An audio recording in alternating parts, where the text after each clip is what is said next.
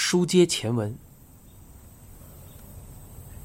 快到下午六点的时候，推拉门哗啦一响，一位客人走了进来。虽然夏美正对着厨房忙活，但她早就猜到了来人是谁。最近的这段日子，这位客人总是会在每周这一天的这个时间出现。夏美回头一看，只见这位意料之中的客人在一张还没有人坐的六人桌旁，正准备坐下。夏美将擦手毛巾递了过去。欢迎光临。男子微笑着点了点头，答道：“啊，晚上好。”这名男子戴着一副无框眼镜，看上去四十多岁，但他身形矫健，也许比实际年龄显得年轻。夏美问道：“先给您上啤酒吧。”“好的，再来一个我常点的。”“炖菜拼盘是吧？”“好的。”夏美回到厨房，在传达了客人的订单后，她便像刚刚给护导上酒时的那样，将啤酒、酒杯和小菜放在托盘上，一并给男子端了过去。男子脱掉外套，拿出一本杂志看了起来。摊开的杂志上刊印着许多图片，看样子像是一些漂亮的立体花纹。夏美将啤酒和酒杯等摆在桌上。情不自禁的感叹道：“真好看呀，是吧？”男子一脸满足的将杂志拿给了夏美。你猜这是什么？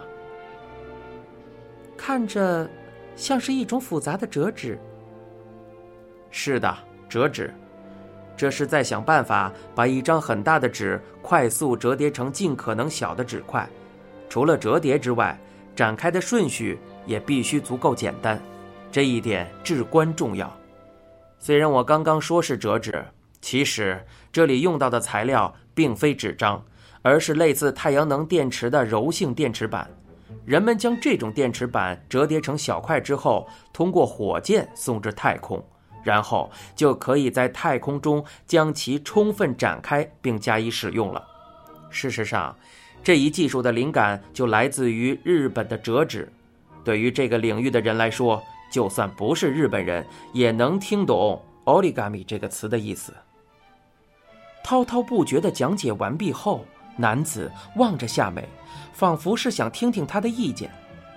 夏美将托盘抱在胸前，露出了亲切的笑容。教授，您在大学里就是研究这些的吗？男子皱了皱眉，沿着鼻梁往上推了推眼镜。很可惜啊，我做的东西既没有这么优雅，也没有什么看头。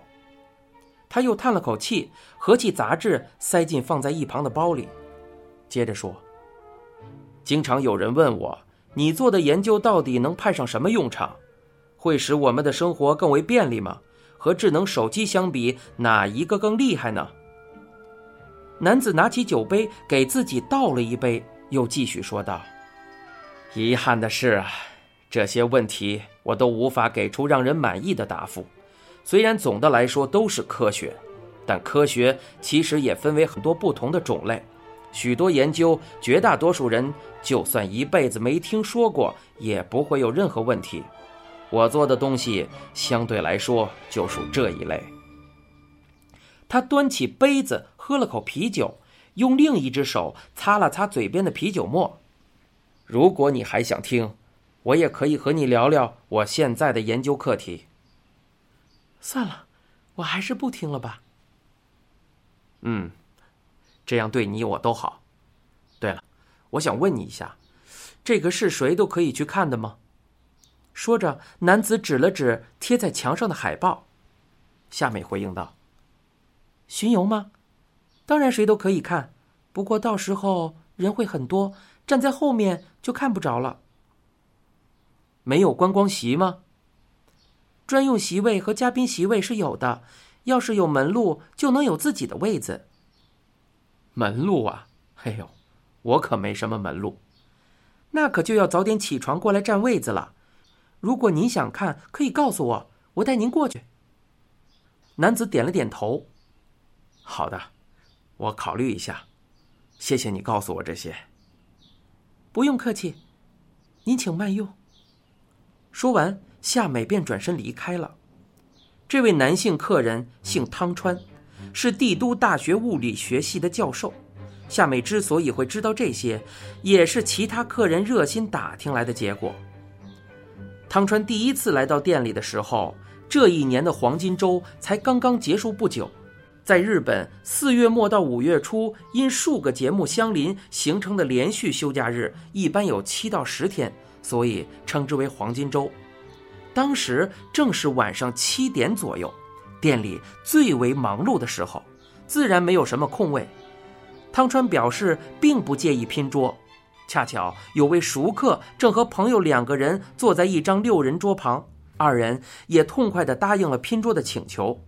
在病木食堂的熟客之中，一高兴起来就有些忘乎所以的人不在少数。当时。与汤川拼桌的两位熟客便是如此。一开始，二人还在自顾自地聊天但是没过多久，他们似乎注意到这位与自己拼桌的陌生男子，不知道找了个什么由头，便开始询问男子是不是住在附近，平时做什么工作。夏美不禁捏了把汗，她担心这样会吓到初次登门的客人，可能对方以后都不敢再来了。然而，这名男子似乎并没有什么不悦。他语气温和地告诉二人，自己是在帝都大学教物理的，因为这附近建成了一家新的研究机构，所以他每周都会过来几次。不仅如此，他还对两位熟客说：“要是能帮忙推荐一下这家店的特色菜就好了。”两位熟客打开了话匣子，滔滔不绝地说了起来。说起这个嘛，要是用来下酒，加了高汤的日式煎蛋卷，要比不加的更好。烤鸡肉串呢，一定要点盐焗和蘸酱两种口味。到这家店，要是不来个炖菜拼盘啊，那可真是再蠢不过了。二人说着唾沫横飞，男子却没有流露出半点厌恶的神色。反而一边记着笔记，一边随声附和，还将他们推荐的菜色点上了几道。品尝过后，男子心满意足地点了点头。两位熟客见状，也跟着高兴起来。自然而然的，他们彼此自报了家门，而这一对话也被夏美恰好听到。从此以后，汤川便开始频繁地出现在病木食堂，他总是一个人过来。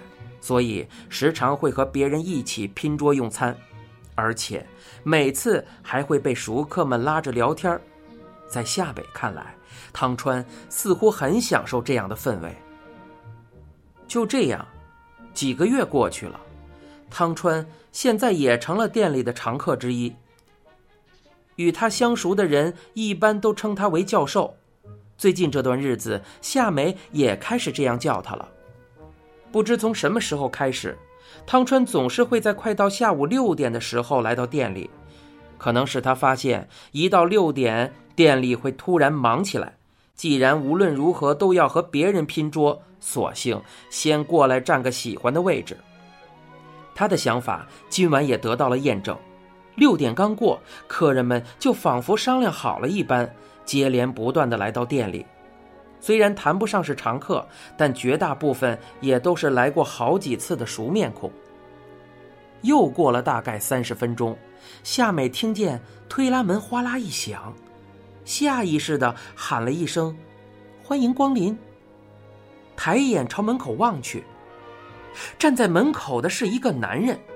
夏美见到这个人，立刻感到后背一阵阵发凉。男子似乎散发着一种异样的气息，他套着一件黑色的冲锋衣，帽子被拉起来戴在头上，年纪似乎有五十多岁，皱纹因为风吹日晒的关系显得很深，眼窝凹陷，目光暗淡，脸颊干瘪。夏美正觉得像是在什么地方见过这个人，电光火石之间，她突然回忆了起来，一时动弹不得。不知道该如何是好。这个男人，他，就是照片上的男人。调查负责人草剃拿给他们看过的那张照片。几年以前，这个男人因为对佐之态度无礼，还曾经被父亲右太郎赶出门去。那件事情发生之后不久，佐之就失踪了。草剃既然出示了照片，就说明这个男人极有可能与佐之的死亡有关。事实上，在那之后不久，警方就以涉嫌杀人的罪名对其进行了逮捕。当时也是夏美一家第一次知道这个男人的名字——连沼宽一。你现在收听的是由东野圭吾原著、一辆松鼠播讲的《沉默的巡游》。